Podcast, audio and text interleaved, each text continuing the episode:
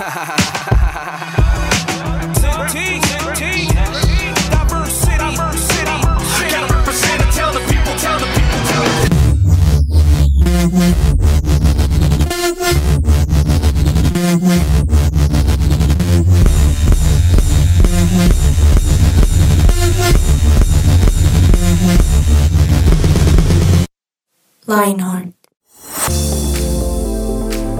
Hola, hola, un saludo muy especial para todos ustedes, oyentes de Lionheart. Bienvenidos a este nuevo episodio aquí en su podcast.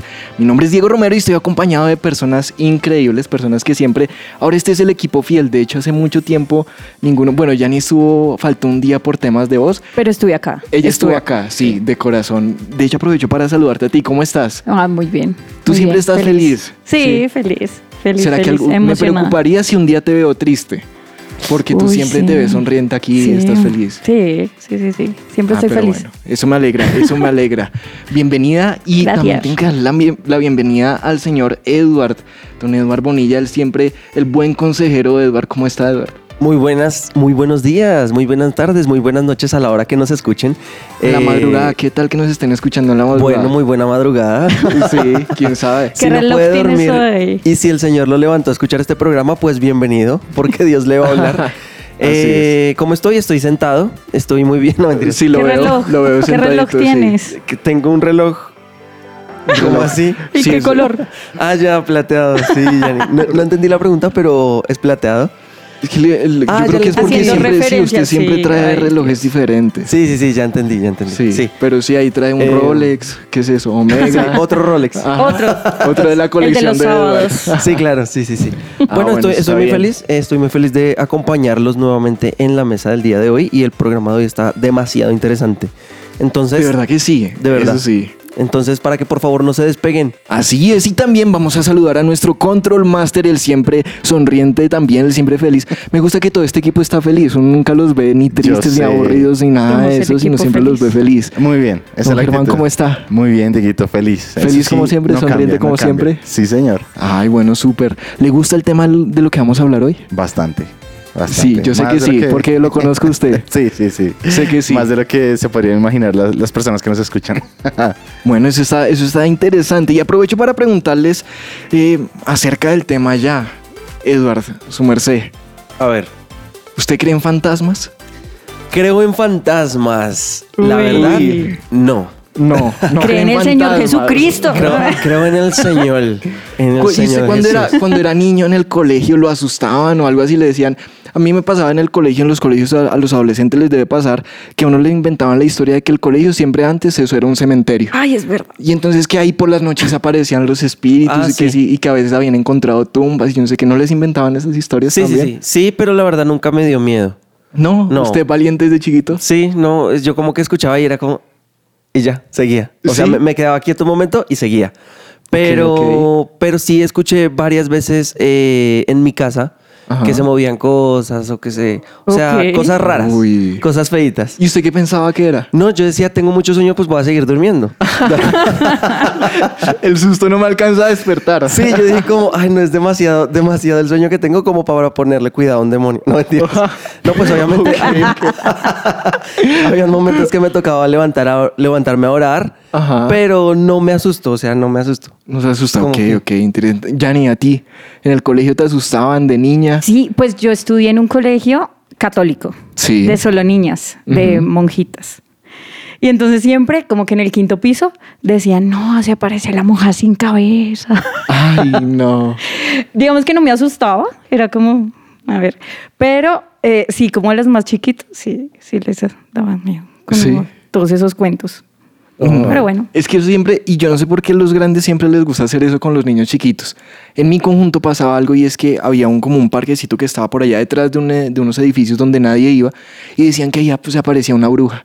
Y entonces yo toda la infancia traumatizado con que ahí estaba la bruja y que se aparecía una fecha específica. Pero no te daba curiosidad, así como de vamos a ver la bruja. ¿A saludar a la bruja? No, ¿No? a mí me da miedo. A mí sí, me esas cosas miedo. me dan curiosidad. Sí, es que, No. es que genera curiosidad. Ahora, después ya me di cuenta como no, eso no. Y después a uno ya le generaba curiosidad, pero de, de niño sí. No chiquito, no. Sí, uno con seis años teniendo pesadillas con la bruja. de que la bruja que nunca existió en el Sí. árbol y después cortaron el árbol, entonces se le fue, se Le le fue la casa la a la bruja. Sí. Uy, que me dicen de las pesadillas, además. Las pesadillas. Además que eso también, yo creo que uno es susceptible de, de, eh, dependiendo de lo que le hablaron a uno. A mí me pasaba con la bruja, entonces uno tenía pesadillas con la bruja porque ese día preciso le hablaron y lo molestaron a uno con eso. ¿Y ustedes recurrentemente tienen pesadillas? ¿Les pasa? Eh, no, pero, pero cuando las tengo, eso sí me levantó como... Eso que uno se levanta asustado. Ok. Ajá. Sí, y me ha tocado orar. Ahí sí oro. Sí. Ahí sí digo, no, Ahí pues sí me quitó el sueño, entonces me levanto a orar. Ok, ok. No mentiras, pero sí, sí, Uy, sí me ha no. pasado. Cuando chiquita, yo tenía pesadillas de verdad, de verdad, súper fuertes. Sí. Me- le tenía pánico a la oscuridad. Entonces no dormía sola. Además que con mis programas papás. todos feos. Y después cuando nació mi hermana, dormía con ella. Como que no. Sí, ¿y todavía le No, tienes miedo a la no. oscuridad? No, ya no. Ya no. Eso está Habían, bien. había Ya un no, no. había un programa así, ¿no? Le temes a la oscuridad. Y era todo feo. ¿En serio? Sí, ya me No acuerdo. acuerdo. era muy feo. no me acuerdo. Pero sí, y además que, eh, bueno, a esta edad ya pasa algo. a esta edad pasa algo y es que uno ya cuando come pesadito le dan pesadillas. Entonces uno ya sabe, esto fue porque comí Esto algo fue pesadillo. frijoles. Sí, esta fue la hamburguesita que me acabo de comer. Pero sí, de niño no le pasaban mucho esas cosas. Mm, Y creo que ese tema del mundo espiritual y del mundo de, de que fantasmas, que demonios, que brujas, que todo eso, a uno siempre le genera como esa curiosidad y siempre está como ese miedo. Y también está como ese miedo a lo desconocido, a lo a eso que dice Edward, que se movieron cosas, que no le cuentan historias, que eh, el alma en pena, que todo eso. Eso sí he tenido curiosidad por saber qué es eso. ¿Del alma. almas? Sí, almas en pena. Porque la Biblia no menciona eso. Uy, interesante, Sí. interesante eso. Pero, queridos oyentes, hoy queremos hablar acerca de este tema del mundo espiritual. Sin embargo, como se darán cuenta, no somos expertos en el tema. Nos- Claramente. Nuestra única educación en, en el mundo espiritual es lo que nos dijeron nuestros amigos de, de las brujas. Del colegio. Nuestros compañeritos. Hemos aprendido muchas cosas leyendo la Biblia acerca de eso y, y en la iglesia acerca de eso, pero hoy trajimos a la experta en el tema que nos va a guiar en este, en este eh, tema tan interesante y está con nosotros Consuelo Salazar. Ella es profesora del Instituto Bíblico Berea, es muy buena profesora de decirle, ya he visto clases con ella y además es líder de parejas eh, de, de adultos mayores, de, de parejas, ¿cómo es que llama esa red? Perdóname. Con hijos fuera de casa. Con hijos fuera de casa, exactamente. Así que bienvenida, Consuelito, ¿cómo estás? Gracias, muchas gracias por la invitación, de verdad es un honor. A ti Es un gracias por estar poder acá. hablar de estos temas. Y es un honor tenerte aquí en la mesa. O sea, realidad es de sí, mis que heroínas, sí. quiero que lo sepan. Así es. Gracias. Así ahora, es. ahora ella también predica en la iglesia, en nuestra iglesia. Sí, ella predica en la iglesia, en lugar de su presencia. Si quieren escuchar las predicas increíbles, súper chistosas. Y uno, uno se ríe demasiado. En YouTube demasiado. pueden encontrarlas, es verdad. Sí, uno se acuerda de todo lo que aprendió por la risa. sí, es verdad. Es verdad Es que real. sí.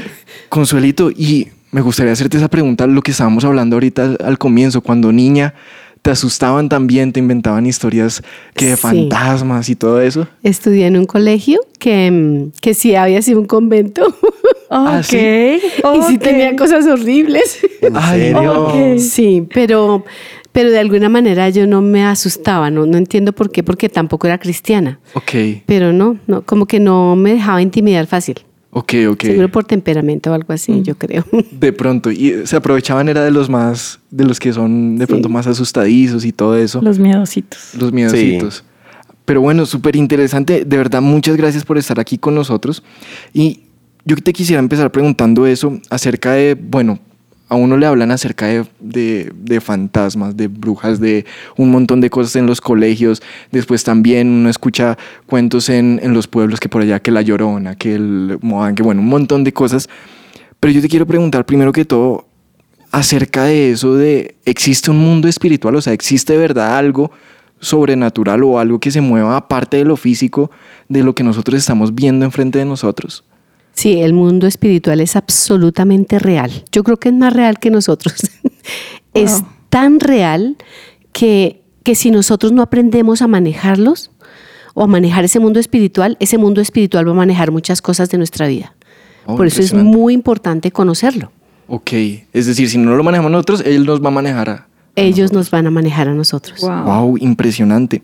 Y respecto a ese tema de- del mundo espiritual, y ¿cómo crees o dónde crees que de pronto uno usando la Biblia o no sé, lo que pasa es que hoy en día encontramos muchas fuentes de información. Entonces encontramos el youtuber que dice que existen estos fantasmas, el que eh, dice que uno puede comunicarse con espíritus, el que, bueno, un montón de cosas, pero realmente, ¿qué nos dice la Biblia respecto al mundo espiritual? Bueno, respecto al mundo espiritual, la Biblia nos dice que no podemos ignorar las maquinaciones de Satanás. O sea, en el mundo espiritual no podemos ser ignorantes, porque eso es gravísimo. Entonces sí tenemos que conocer a nuestro enemigo, sí lo tenemos que conocer.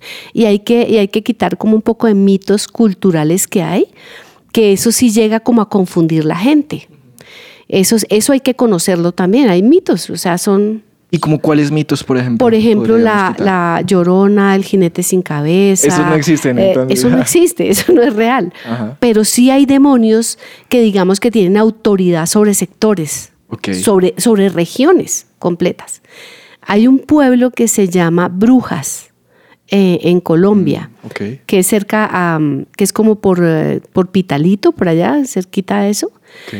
Y, y ese pueblo, eh, personas que han ido dicen que sienten, yo no he ido, pero dicen que sienten la frialdad, parece un pueblo fantasma. Y, y pues sí, hay brujas. La, la verdad es que sí hay brujas. O sea, O sea, esas las sí brujas sí son reales y sí hacen muchísimo daño. Hemos tenido casos acá en la iglesia de personas que han sido, les han dado eh, bebedizos, les han dado cosas sucias, usan cosas muy sucias ah, eh, para, para atrapar las personas, para enfermar las personas y sí tienen derecho a matar personas. O sea, eso es terrible, pero es verdad. Wow, impresionante, impresionante porque todo eso que nos han contado de esas historias, hay cosas que sí tienen, que, que sí, sí son verdad, pero también a veces no nos cuentan el otro lado de la historia y es lo que puede hacer Dios por nosotros, ¿no? Sí.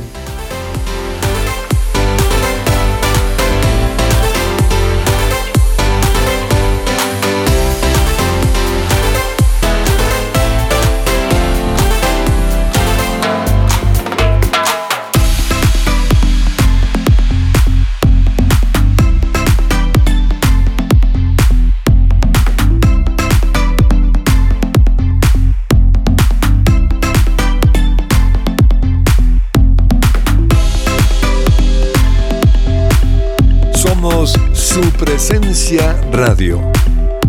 Imagínense que una bruja tenga autoridad para hacerle a uno daño. Eso nos acaba de contar Consuelito aquí en nuestro programa. Pero cuéntanos más acerca de eso. Y, y- y también que deberíamos sentir miedo, deberíamos qué hacer uno, porque no dice entonces, si de pronto van y, y a donde una bruja, que uno, no sé, hacerle una amarre, a- ese tipo de cosas que dicen que existen. ¿Qué Ese tipo uno? de cosas son reales. Ujú. Sí hay los bebedizos, sí hay los menjurjes, sí hay personas que a través de cosas de, de hechicería y de brujería y de vudú o de santería atrapan a las personas. Y sí les pueden hacer daño siempre y cuando no sean personas que pertenezcan a Dios. Eso, Wow. eso, eso, eso, justamente eso quería preguntar, porque es que eh, cuando uno es cristiano, cuando uno le entrega su vida a Jesús, Dios obviamente lo protege a uno, pero no sé si, si a un cristiano le pueden hacer brujería, si a un cristiano esa brujería lo puede afectar, o cómo se maneja eso en el tema del cristianismo, o sea, cuando uno es cristiano. Pero realmente cuando le entregamos la vida al Señor, el Señor nos cubre como con un manto.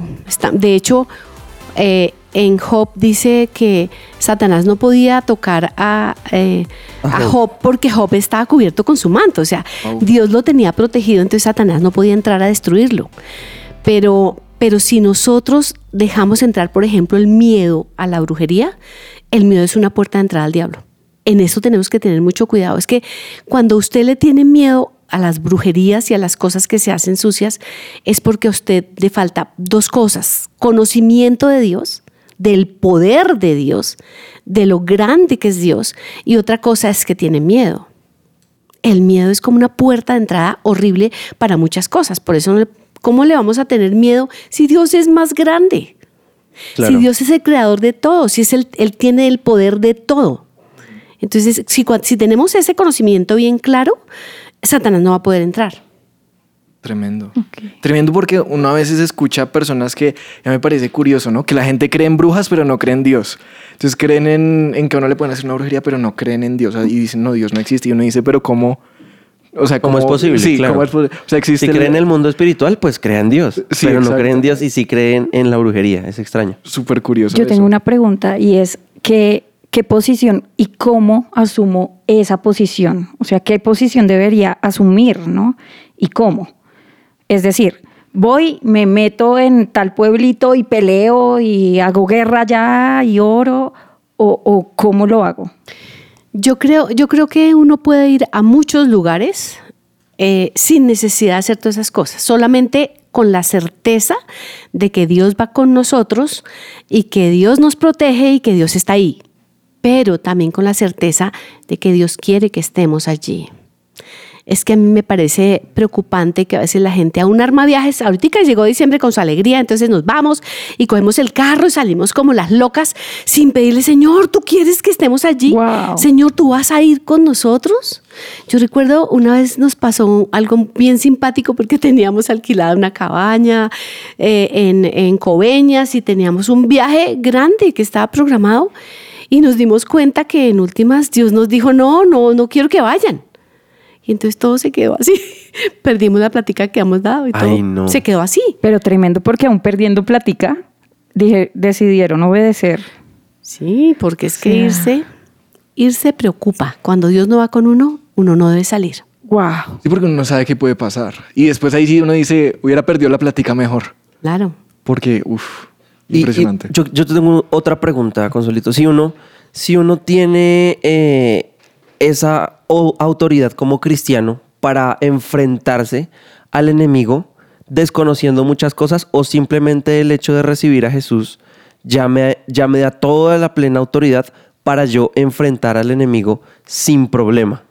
Cuando nosotros entramos al mundo del cristianismo y nos volvemos hijos de Dios, porque esa es otra historia bien clara, o sea, yo tengo que sentirme hija de Dios. Si yo soy hija de Dios, pues Él es mi papá y me protege.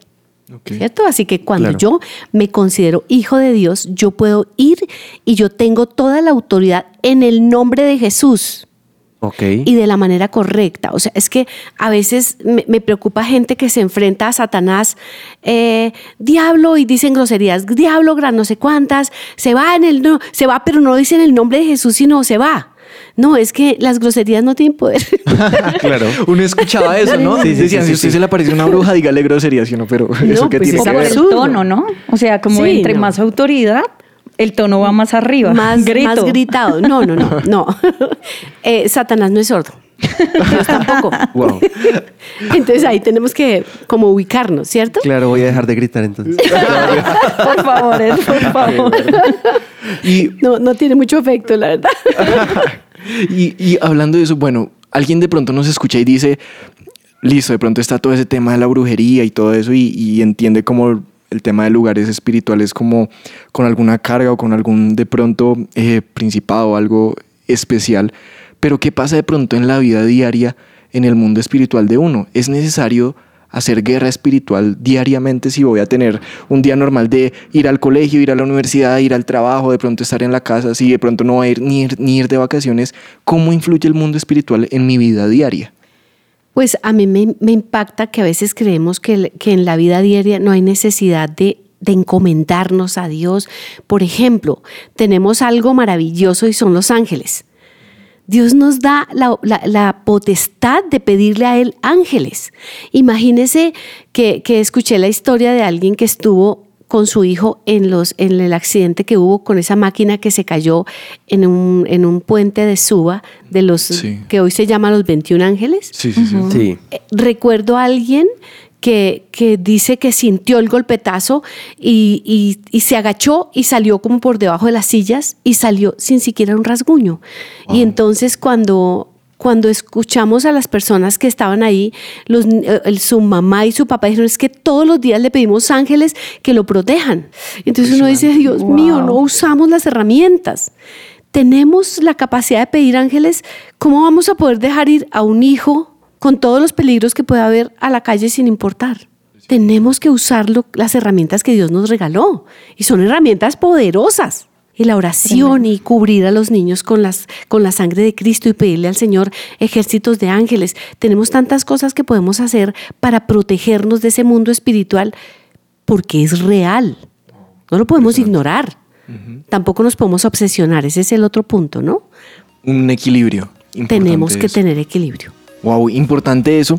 Además, porque lo, lo que nos dices me parece súper interesante. de- A veces uno no usa las herramientas e incluso uno no sabe de cuántas cosas lo ha librado uno el Señor, sino hasta que son muy evidentes y uno dice, ay, sí, verdad, toca orar. Verdad que uno le tiene que pedir por protección. Verdad que uno tiene que hacer guerra espiritual. Pero uno a veces no se da cuenta porque finalmente si Dios lo protege a uno, uno no sabe si lo iban a robar, si, qué iba a pasar alrededor de uno. Pero eso, eso está súper, súper interesante. Ahora, yo sí te quisiera preguntar acerca de, bueno, está todo el tema espiritual, todo el tema de la guerra, de la oración y todo eso. Pero si nunca he hecho guerra espiritual en mi vida, si nunca le, le he hablado al diablo o lo he enfrentado, ¿qué debo hacer o qué, qué herramienta le dirías a un joven para que empiece a hacerlo? Lo primero que yo creo que a veces no lo, no lo sentimos como una herramienta poderosa es la oración. La oración es una herramienta de guerra. Wow, tremendo. Wow. Eh, la, la, mm, también eh, pedirle al Señor ángeles que nos cubran, eso es una herramienta de guerra. También la lectura de la Biblia es una, una- una herramienta de guerra, porque resulta que al leer la Biblia conocemos a Dios y al conocer más a Dios sabemos de su poder, de su grandeza y sabemos que, que si somos hijos, a ver, intente a ver qué puede hacer. o sea, Claro. como que nos paramos fuertes y firmes en una posición que ya Dios nos dio. Tenemos que tener clara nuestra posición como hijos. Wow, espectacular tener clara nuestra posición como hijos. Este programa se está pasando muy rápido. Y cada vez más interesante. Sí, tenemos miles de preguntas, pero vamos a una pausa y ya volvemos.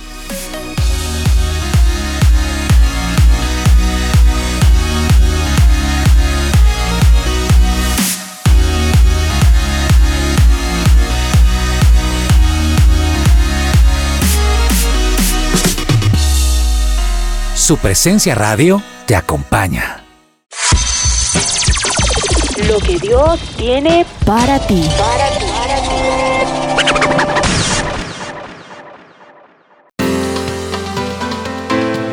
Y en línea con lo que estábamos hablando, a mí me gustaría preguntar el por qué es importante. Primero, ¿es importante hacer guerra todos los días, usar estas herramientas todos los días? ¿Y por qué? ¿Por qué todos los días? ¿Por qué no puedo descansar? ¿Y por qué no una sola vez, cierto? Sí, una vez a la semana.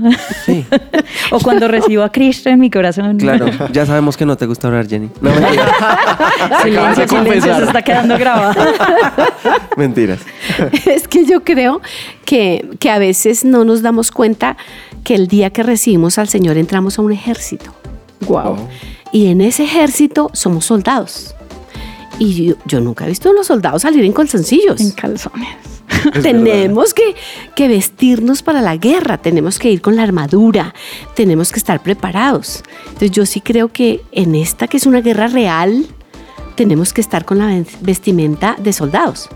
Wow, Wow. Tremendo. Tremendo. Y yo, perdón, me quiero devolver un poquito a, a lo que iniciamos hablando y es una pregunta y de verdad, ¿existen las almas en pena o qué es esto que, que por años he escuchado pero en realidad no sé y cuando un adolescente me pregunta yo soy todo em, y voy a la Biblia y la Biblia no me habla de esto, ¿qué será? Es que hay una, hay ya una enseñanza errada eh, cultural. Y esa enseñanza errada cultural es que las personas que mueren luego se van a volver los ángeles. Y luego se van a volver los ángeles que protegen, por ejemplo, a los niños. Ok. Y eso es mentira. Los ángeles son hechos de un material diferentísimo a nosotros. Los ángeles no están sometidos a este cuerpo físico que tenemos nosotros. Si a mí se me ocurre pues salir corriendo y tratar de pasar esa, esa, ese- esa cosa de concreto, pues salgo reventada, pero no salgo. o sea, no salgo del lugar porque no puedo. Entonces, los ángeles son hechos de sustancia espiritual. No están sometidos a un cuerpo físico con las leyes físicas que tenemos nosotros. Sí. ¿Cierto? Entonces, pues cada cual tiene su, su espacio. Entonces, los ángeles son diferentes a los seres humanos. Cuando un ser humano muere, eh, en teoría, lo que, lo que conocemos es que su espíritu, que está muy ligado a su alma, que no podríamos tampoco hacer la diferencia, el espíritu es este y el alma es esta, mira, aquí está la raya divisoria. Entonces, eso vuelve al Señor. Eso es lo que digamos que va a estar por la eternidad con el Señor. Entonces también eso es importante tenerlo claro, ¿cierto? Pero lo que nos dicen es que hay seres que se mueren y entonces están como un ratico, como, como haciendo males aquí en el, en el espacio físico y no, eso no, es, eso no es real, porque la palabra de Dios dice que el que murió, murió y se fue para allá y no hay forma de que el que se muere pueda volver acá. O sea, ¿qué es lo que la gente realmente se acerca a través del espiritismo y todas esas cosas? Pues a demonios. Ok. Tremendo. Eso es importante, es decir, uno Sí, no, porque mucha gente cree que uno se puede comunicar con el abuelito que se murió, con el papá que se murió, eso no puede pasar. Eso no es real, la Biblia lo aclara. Wow. Cuando Lázaro. No, Lázaro, usted no se puede ir para allá, ni se puede volver, ni puedo, ni puedo mandar a alguien acá para que le cuente a sus hermanos. No, eso, no, eso no va a pasar. Entonces los, los demonios pues ocupan un espacio y, y son un montón, no son tres gatos, pero, pero pues están ahí. Entonces nos van a querer engañar, nos engañan. Impresionante. Y una pregunta, cuando uno hace guerra espiritual, uno ata a los demonios y pues lo que hizo Jesús en, en- en la parte de la Biblia, los, los, los envió a los cerdos o al abismo, uno los envía, ellos se quedan allá o vuelven a salir. Yo creo que, que con los demonios que salen, por ejemplo, de las personas, demonios que están atando a las personas, por ejemplo, en el encuentro.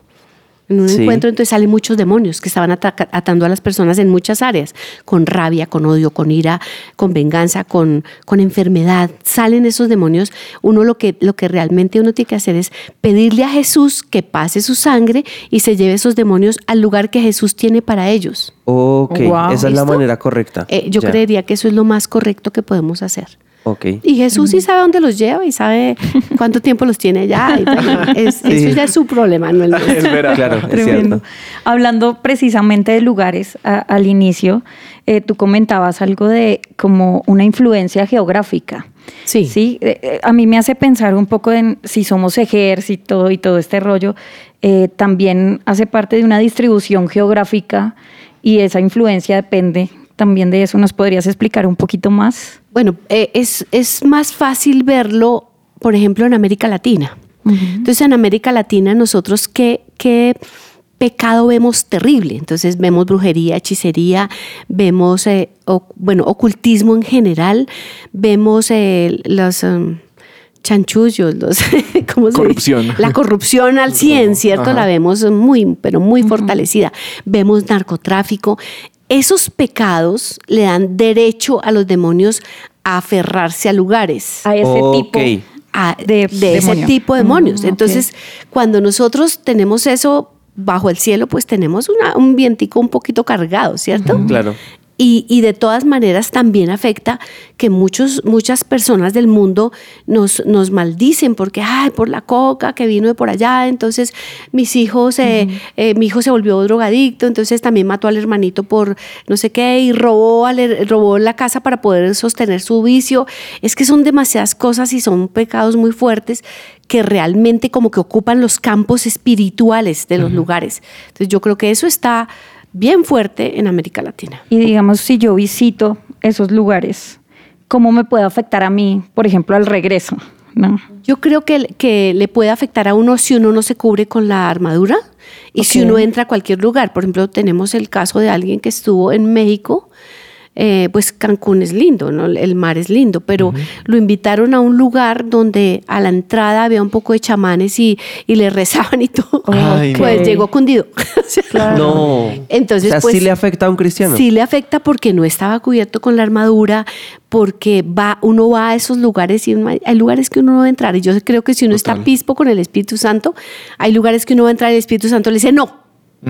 Y uno sí debe estar y decir, sí, claro que no irse. Obediente. Preferible pasar por Wow. grosero. Sí, que- es que preferible someterse. pasar por, por grosero porque hay lugares que, ay, no, pero entre, entre. Hay lugares que yo no entro. Por ejemplo, el castillo de San Felipe en Cartagena. La última Wow. vez que entré sentí una opresión que yo decía, me voy a morir, me voy a Wow. morir con esto. Entonces le dije a mi esposo, jamás vuelvo a este lugar. Y jamás volvimos. Wow. Tremendo. Ahora, ahí hablamos acerca del tema geográfico de pecados, por ejemplo, de antepasados y que se cometen en general en, en- en naciones de América Latina. Pero ¿qué pasa a nivel familiar y a nivel personal? cómo el mundo espiritual alrededor mío se puede ver afectado por mis pecados, por lo que yo hago, por lo que veo o por lo que mi familia ha hecho. Es que a veces la gente se cree como, como que tiene como derecho de pecar. Y cuando nosotros leemos donde están los, en Éxodo 20, donde están los, los mandamientos, los mandamientos son clarísimos. Dice, visitaré la maldad de los padres sobre los hijos hasta la tercera y cuarta generación. O sea, pues puede que yo no robe y puede que yo no haya hecho narcotráfico, ni puede que yo haya asesinado, pero ¿qué pasó con mis antepasados? Entonces nosotros, en, gracias a Dios, tenemos pues la visión donde trabajamos esos temas y nos desatamos de esos temas, pero hay que hacerlo. Es importante entender que los antepasados dejaron como, yo lo veo eh, espiritualmente como si uno arrastrara cadenas y esas bolas de como metálicas que se ven en las películas como de cómicos. Como Ah, grilletes. Sí, ¿Cómo se como grilletes y cadenas que uno Esclavitud. arrastra. Entonces uno arrastra esas cadenas, sí, de esclavitud. Realmente es eso, esclavitud. Tremendo. ¿Por qué? Por el pecado de ellos. Y a veces también por nuestro propio pecado. ¿Y qué hace uno ahí? Pues cuando somos hijos, eso es facilísimo. Uno renuncia a esos pecados, pide perdón y corta esas cadenas. ¿cierto? Y entonces ya no van a estar sobre nosotros. Pero ¿qué es lo más hermoso de todo lo que hacemos? Que en ese Éxodo 20 también dice, visitaré la maldad de los padres, ¿cierto? Pero el versículo siguiente dice que dará bendición hasta la mil generación de los que amamos a Dios y guardamos sus mandamientos. Wow. Imagínense esa delicia. O sea, aunque no lo sintamos así, en todo lo que hacemos estamos haciendo una patria nueva. Sí, Tremendo. es Y eso me parece tan hermoso. O sea, yo, yo amo lo que hago por eso. Wow. Porque yo creo que estamos haciendo patria. Wow. Un mundo distinto, maravilloso, sin, sin esas cadenas, eh, pudiendo ser libres. O sea, no, lo que hacemos es lindísimo. Wow. Increíble. ¿Y esto, esto será para todos los cristianos o simplemente Dios tiene algunas personas escogidas para hacer guerra espiritual? No, todos los cristianos podemos hacer guerra, absolutamente todos. Tenemos el nombre de Jesús. Wow. El nombre de Jesús tiene poder. Tremendo. Increíble. Tremendo. Importante eso. Y Consuelito, el tiempo ya nos está, nos está apurando mucho, pero me gustaría si, si de pronto nos pudieses dar un consejo a, una, a un adolescente de 15 años, ¿qué consejo le darías acerca del mundo espiritual? Es decir, un- una persona esa tiene curiosidad por todo, de pronto que le está viendo videos, películas de terror y le están hablando acerca de un montón de cosas, eh, o de pronto incluso ni siquiera lo está tomando en serio. O de pronto dicen, no, pues lo que yo hago y lo que hizo mi familia no va a afectar, o el lugar donde vivo, o cualquier lugar donde entro no va a afectar. ¿Qué le dirías a un adolescente acerca del mundo espiritual? Yo les diría, queridos, Satanás es real. Y no se nos va a presentar jamás con cachos y cola como para asustarnos. Él se nos va a presentar muy bien vestidito para atraparnos, queridos. Wow. Entonces no se deje, no se deje llevar. La- hay películas de terror que lo van, le van a abrir el- la puerta al diablo para atacarlo.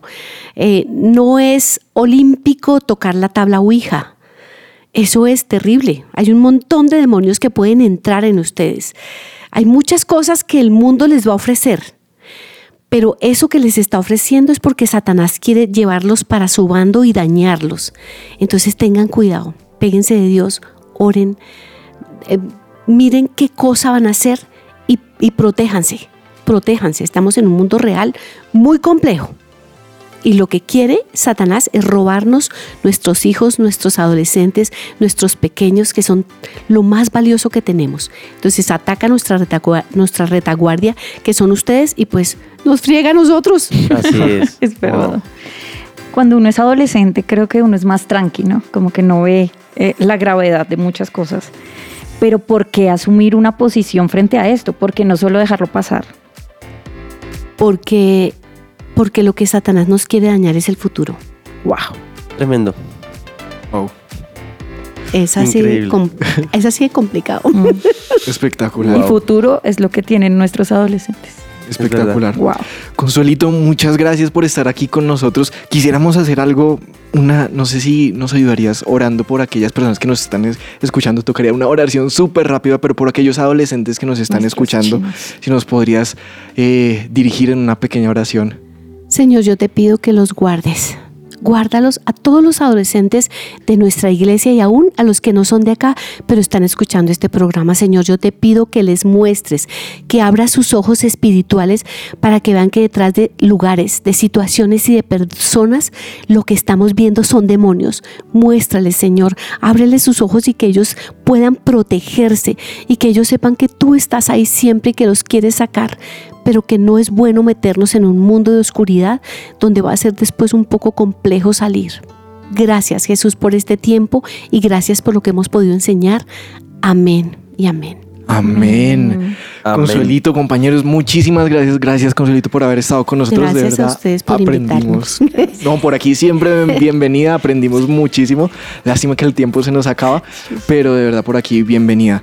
Y compañeros, queridos oyentes, les enviamos también un saludo a la distancia, un abrazo a la distancia. Sigan conectados con toda la programación de su presencia radio. Los amamos. Así Los es. amamos. Chao, chao. Chao. Chao. Chao queridos, bendiciones.